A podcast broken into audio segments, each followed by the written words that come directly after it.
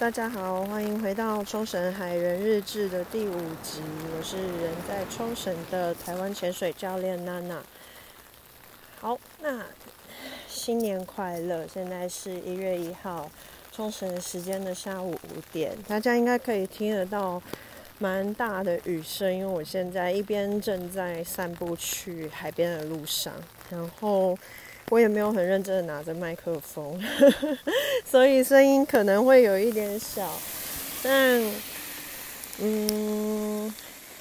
今天想要录的，其实我还有一集是那个宫古岛的海，还有一集是宫古岛的海，应该要跟大家分享。但这段期间呢，我知道大家等了蛮久，大概两个礼拜都没有。出现新的着落，一方面是因为我的那个硬体问题，我的耳机掉了，然后我就没有我的，我就失去了我的录音工具，然后我的录音环境也是一个我一直还没有办法好好嗯去把它处理到一个我比较喜欢的状态，所以就拖到了现在。然后在这个过程中，其实我虽然才录五集，但我其实前面四集我都是一个非常严谨，嗯，严谨嘛，其实就不是非常的松啦，就是，嗯，我会写节目结构，然后会去一直思考自己要做什么节目，跟大家想要听什么。但当然，中间也得到了很多来自朋友的回馈，我真的很高兴。因为其实我的朋友，嗯，都还没有那么直接的跟海有相关的那个，嗯，怎么讲直接的关系，所以他们愿意去花时间，然后去听这个这些主要是跟海相关的，又是一直塞想要塞很多知识进去的节目，我真的觉得。蛮感谢的，所以也在这个过程中，我就会一直在想自己到底可以在这个节目中，嗯，跟大家分享什么知识，或者是我可以做什么事情。嗯，所以我现在想讲的就是，所以我之前在做节目的这前面四集，我都是有是去思考结构跟那个段落啊什么的，相信大家也有听都有发现到。然后节那个级数的编排啊什么的也都有试着去想，但是我今天就是没有要 做这件事情。对我现在走到海边了，我现在正在冲绳中部的独谷村的 Toku 姐杜具之海岸。嗯，今天的海好泥水哦，是泥水的状态，然后也下着雨，我的裤管已经湿了。一路走走了十五分钟走过来，好，现在是，我现在有点像环境的那个环境剧场，虽然我现在也不是搞得懂，很很搞得懂环境剧场是什么，但现在就是环境音很自然的呈现给大家。现在走到海边，所以你们应该可以听得到海的声音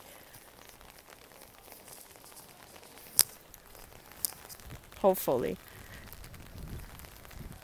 还有一些风的声音，我晚一点会拍那个照片跟影片传给大家看。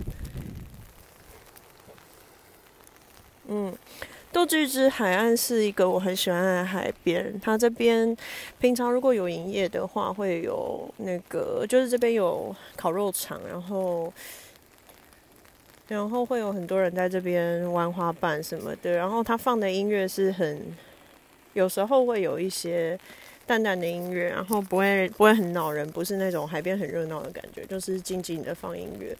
然后这个海岸也是最一开始最早美军登陆冲绳本岛的地方，就是从这边的左侧一点点的地方，嗯，独谷村的这个海岸上岸，然后就一路往南推进去。到那霸这样子，大家应该或多或少都知道，冲绳是日本唯一在第二次世界大战的时候发生过本土战的日本那个领领地。好，我去坐下来。我刚刚其实站在那边，就是想要给大家听听海的声音啦，不知道有没有听到。但是如果我站离海的太近的话，还好今天没有很强的海风，所以还行。但如果还有很强的海风，我们就没有办法这样室外露营了。好，我今天，嗯，我刚刚有讲到结构的事情，就是我其实还是有在想节目结构什么的，因为我觉得大家的时间都很重要，然后并不是说你有个耳机，然后你通勤的时候你就一定要每个人都一只有一定的时间，就像那个终点站一样哦，每个人都只有一定的时间可以去利用的话，那为什么人们要把时间去花在一个东西上面呢？嗯。所以我就会去思考这些东西，嗯，希望给大家的是有品质的时间吧，应该这样讲，嗯，所以就想了蛮多的，但，嗯，我我其实今天也没有什么结论呢，一首。虽然我觉得这个麦克风的问题，我还是应该要好好把它拿好，这个是一点基本的尊重。好，我现在坐定下来了，接下来的节目的声量应该会比较平均一点，请大家多多包涵。如果你有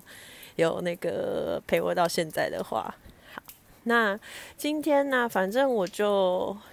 一年的新的开始。嗯，虽然我本人也没有什么在过节，而且我昨天 我昨天花了一整天看《鬼灭之刃》，看了十五集，终于跟上了大家的脚步。水之呼吸很赞，这样。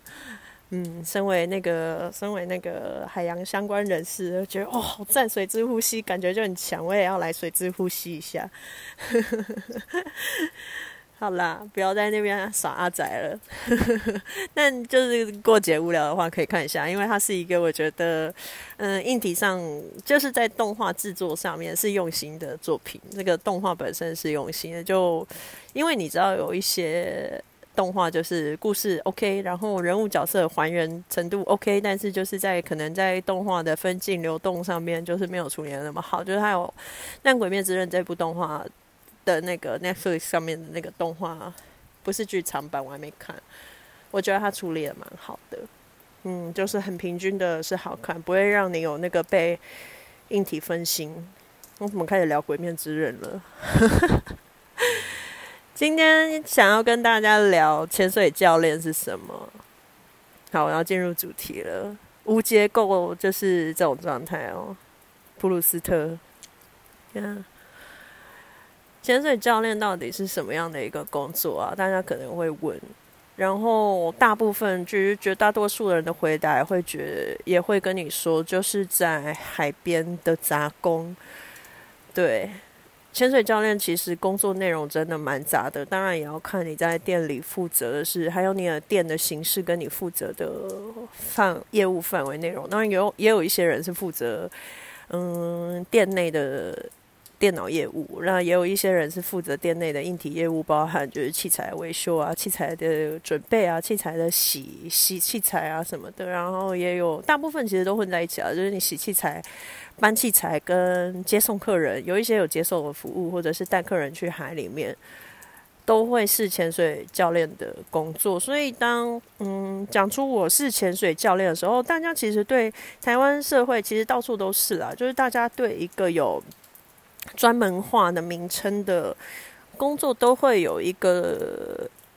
会先敬他三分。我不知道，我本来要讲憧憬，但是因为有时候有时候我把自己抬得太高，我觉得这并不是一个很就是了不起。来应该说，这个工作它了不起的地方，并不在于它是一个这个这个名词是就能够表达，就是哦，你是教练，或者是你是老师那。这个东工这个工作都有就有它的高贵性，我觉得不是，是它的内容，那还有你的在里面做的行动会决定它的那个意义哦。好，潜水教练其实简单来说就是大家我自己的认知是大家在海里面的向导啦，就是有点像是你是那个嗯司机，对，就是司机，不论是浮潜或者是潜水。嗯，就是浮潜跟潜水都要做，就是有时候是完全不会游泳或没有去过海边的客人来找你，然后你就是带着浮球、浮力装置，然后去带客人去水里面看看，然后教他们怎么使用这些器材。那潜水也是，就是带着客人去到海里面，然后你要操作。我刚刚有讲司机吗？就是像司机一样，也就是带大家把大家把客人想象成车子的话，连接车，你就是开着一堆车，带一堆车。然后你去开着这些车，试着把它开好，然后让他们安心的能够去看他没有看过的世界。我现在看着这片海啊，因为下雨变得有一点泥泞，然后现在是退潮，从海面上真的看不出来海里面有什么诶。嗯，顶多你可以看得到白花花的浪，可是你就是不知道海里面发生了什么事情。我觉得这个下水不管一直到现在，有时候都还是会带给我惊奇，就是嗯，随着季节的变化，或者是你下的水域，或者是就只是那一天发生了不一样，海里面发生了不一样的事件。你就下去看了以后，你才会发现那个不同。不然你从海面上看，你可能只看得出来今天的颜色，或者是今天的浪的大不大、小不小这样子。嗯，所以回到潜水教练，我觉得潜水教练就是海里面、水里面的向导，他去负责带着大家还没有去过海里或者已经去过海里的人，去帮大家解决那些硬体问题。那我现在讲的范围是体验潜水。范围体验潜水或浮潜就是第一次。那潜水教练他的职务内容还会有那个等级上的差异，就是所谓等级没有高低，就只是他那个程度，嗯，下水次数的程度上会不同。有一些人是第一次，那针对第一次的人，潜水教练提供的服务是什么？有点像是嗯小班。幼稚园的，你现在教的是幼稚园小班，他对试水性的幼稚园程度，然后接下来你会教到大班的学生，然后或者是小学学生，然后一直到学生的程度其实跟你差不多，那你要提供的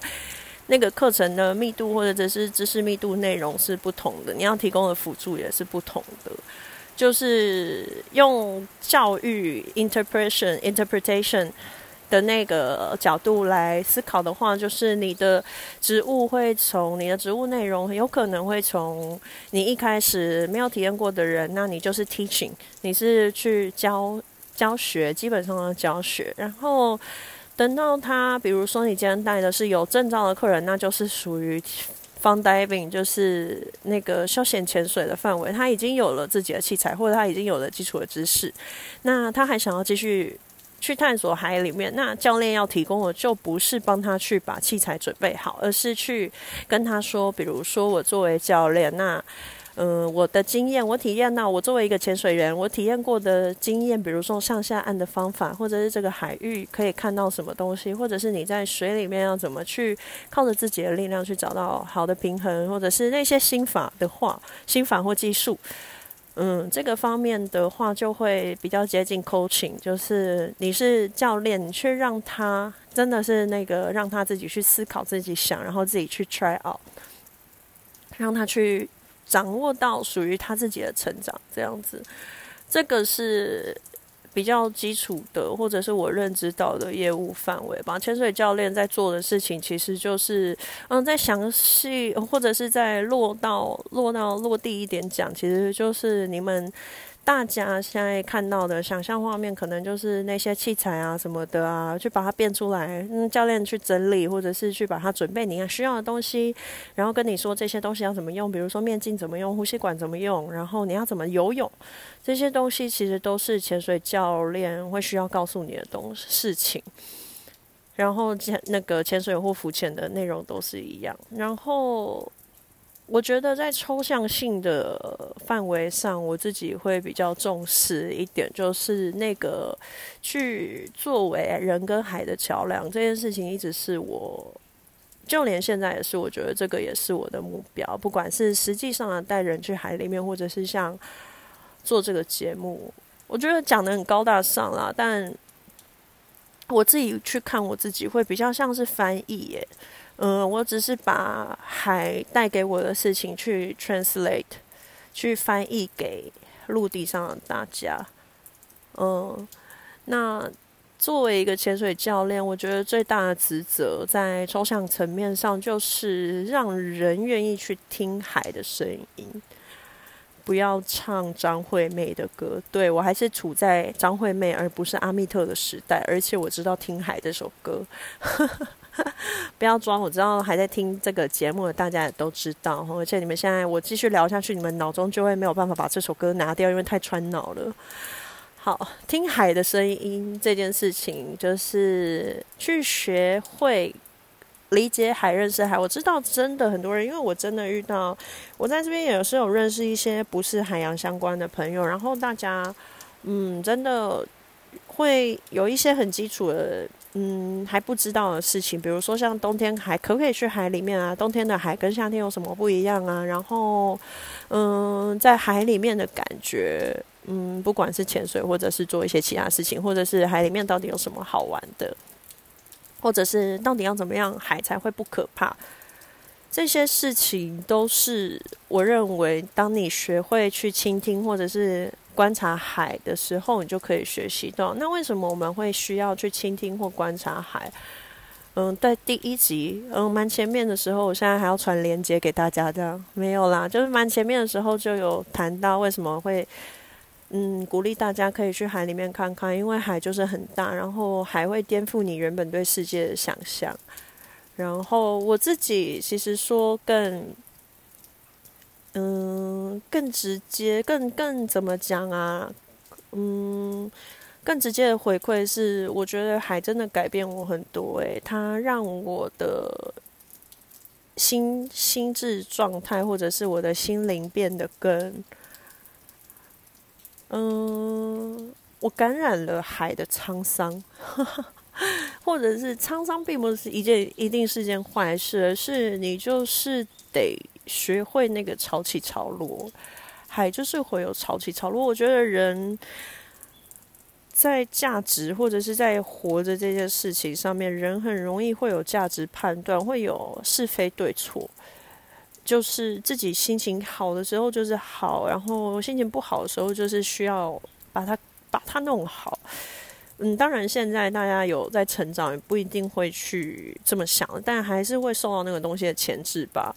那我一直在想，常常会忘记，或者是常常会想要提醒自己，就是，嗯，如果你现在看到，比如说退潮，我现在看着这片杜鹃之海岸的退潮，我们不会觉得它丑或者是不干净的话，那为什么会觉得自己的低潮或者是不快乐的事情或生病，嗯，是一件？不好的事情呢，嗯，他有时候就是涨或退，涨或退，然后有时候你在海里面，你真的觉得自己好小哦，嗯，自己很渺小，或者是自己小小的一颗头，跟这个海比起来，真的就不算什么。我现在在这个公园，有一些人会来散步，即使在这种天气，嗯，所以会有一些谈话的声音，不好意思，嗯。我刚刚讲到，就是我们不会对大自然去做高潮低潮的价值判断，当然你还是会啦。我跟你讲，尤其是潜水教练真的很讨厌低潮，然后水又很浊，你还是得带客人下水，然后你就要。哎，我教大家，就是如果有潜水教练的听众，或者是有以海为工作那个的同伙伴的话，如果你真的遇到很糟的海况，你可以跟客人说。告诉你，今天看到的海，你上网也找不到。这是朋友跟我一起想出来的，就是真的，因为在网络上面看到的照片都是漂漂亮亮、高清度的海嘛。那其实反而有时候你换个角度想，就是这种浊浊的啦、天气阴阴的啦，没有人想到会有人想要下水的时候的海，反而是你在网络上看不到的耶。现在的冲绳也是啊，冬天的冲绳。嗯，最近日情日本疫情蛮严重的，相信大家还不知道什么时候可以回来，我也蛮孤单的，很想念大家。那就是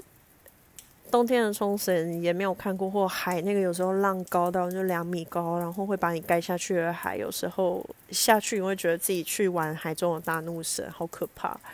但这个也真的不是随时可以体认体验到的。嗯，你就是有时候可以跟，如果你遇到很悲惨的遇到的情况，然后很很很庆幸、很很幸运的生还回来的话，你可以跟客人说恭喜你经过了，就是难得机会难得的机会难得的一个体验。那大家如果去玩水或者是出去玩了，有时候遇到坏天气，也可以这样想啦。我不知道为什么现在突然变成那个心灵鸡汤了。但我觉得也没有关系，就是想要跟大家分享的，内容是这样。我现在看到一艘渔船，它一直停在外面。今天海还算可以，不会太不会太那个。吉阿雷鲁，日文里面是阿雷鲁，就是那个那个汉字会写荒啊，就是荒川弘的荒。荒川弘是谁？就是《钢之炼金术师》的作者啦。今天的电那个谈话内容就是有一点窄。好啦，我差不多录了二十分钟，我想讲的或者是很勉强凑出了一个主题，也跟大家分享，就是潜水教练。我觉得。是什么样的一个工作？其实还可以再讲，就是我之前在做面包，以前是面包师，在做面包的时候也会试着跟，因为我做的都是一些大家可能平常不太会体验到的工作，也会跟大家分享面包师的一天长怎样。下次有机会可以跟大家分享潜水教练的一天长怎样啦。但基本上我觉得就是去准备好一个好的装备，好的心理环境。让大家可以去听海的声音，就是我对这个工作的认知。其实潜水教练还是有一定的风险，真的，一直到现在，我有时候自己在海里面迷路，都会觉得天哪，这会是最后一天了吗？还是会有一定的风险，甚至你做的越久，你在你手上出事的人的那个几率就越高，因为你会遇到越多人嘛，真的就是几率问题，永远没有办法，永远没有办法回避。有时候也会因为这件事情想。自己到底会在这个行业做多久？嗯，那一个工作它会有很多的形式，我也不会觉得事情就一定是现在人就是一定只能现在一个框架做一件事情，或者事情就只能用一个方式被完成。我可以说的是，我觉得当你做一件事情，你知道你体体会到那个对你来说的核心价值或核心意义的话。那会有一些不同的发现的形式，我觉得大概是这样吧。所以，嗯，我可能一生都不会离开海了耶。嗯，没有办法离开海生活，只是那个形式的变化可能会有各种各各样的，像我刚刚讲的发现形式。嗯，这半年其实很少机会可以下水，因为。海外的游客没有办法过来，所以我有很多在岸上工作的时间。其实有一些时候也是蛮难熬的，因为没有办法下水，就只能在岸上做基础的身体的锻炼，让自己随时可以应付海里的状况。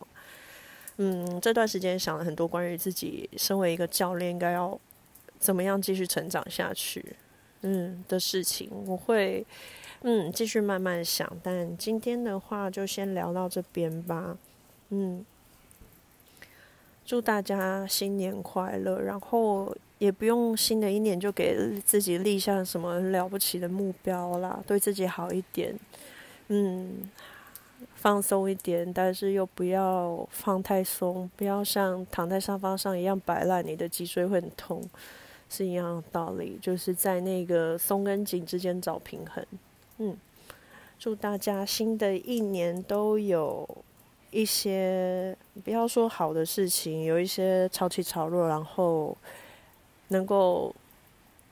和这些潮起潮落一起好好的走下去、活下去。